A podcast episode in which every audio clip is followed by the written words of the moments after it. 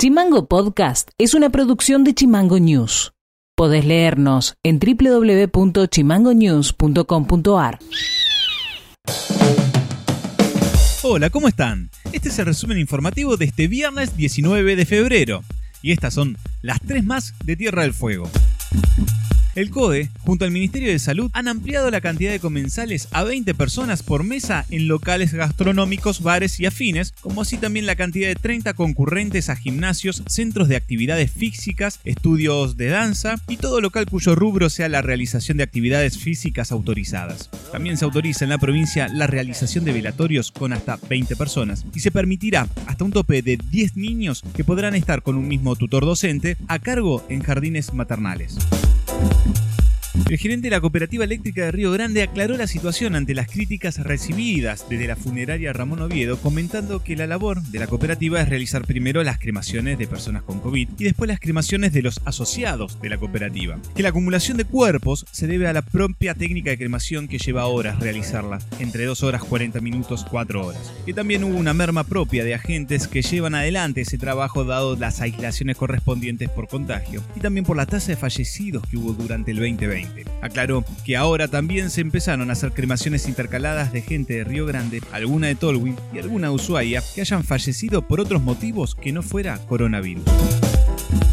El CAT tendrá edificio propio en Ushuaia, que se construirá en un espacio verde que se desafectó en el 2017 en la calle de Caruquinca y 12 de octubre. La directora del CAT, Fernanda Galear, indicó que el 1 de marzo vuelven las clases con la presencialidad y se sostendrá la virtualidad en aquellos alumnos que no pueden asistir. El CAT, hasta que se mude a la nueva sede, funcionará en el complejo de las cabañas del Pico. Noti Audio. En el gimnasio de la base naval Ushuaia se realizó este viernes una nueva jornada de vacunación contra el COVID-19. La semana que viene se realizará la vacunación para los adultos mayores con turnos que se brindarán telefónicamente. Así lo explicó la directora de promoción de la salud, Marina Goyagana.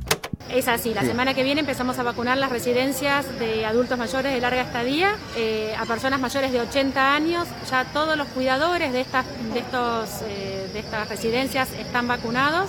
Eh, así que comenzaremos también con los turnos a partir del miércoles que viene, se darán los turnos para las personas mayores de 80 años que deberán llamar a un 0800 que estaremos difundiendo el día lunes.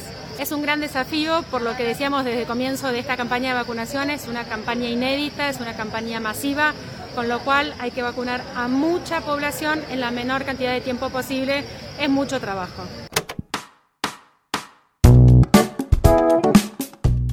El juez de instrucción número 2 de Río Grande, Raúl Sajade, desestimó el requerimiento fiscal en el marco de la denuncia de abuso sexual impulsada en el 2018 contra el actual gobernador Gustavo Melella. El abogado del mandatario Francisco Ibarra aseguró que la causa contra Melella era un mamarracho.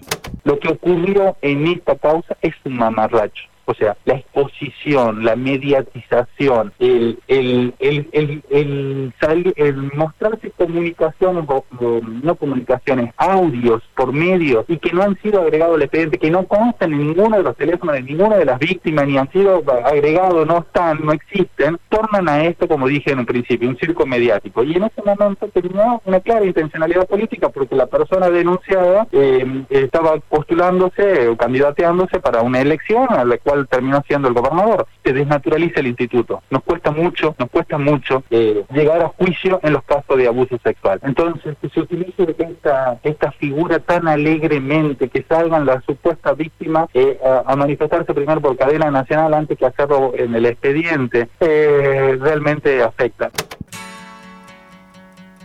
Esto ha sido todo por hoy. Seguimos en Spotify y redes sociales como Chimango News Podcast y recibilo por WhatsApp al 2901 6506 66. Nos vamos con un tema musical de la banda que nos acompañó esta corta semana, de Who, y nos reencontramos el lunes. Chao. Chimango Podcast. Conducción, Federico García. Diseño y redes sociales, Micaela Orue. Seguinos en Twitter y en Facebook como Chimango News y en Instagram como Chimango News OK. Fly ain't seen nothing like him in any amusement hall. That deaf, dumb, and blind kid sure plays a mean pinball.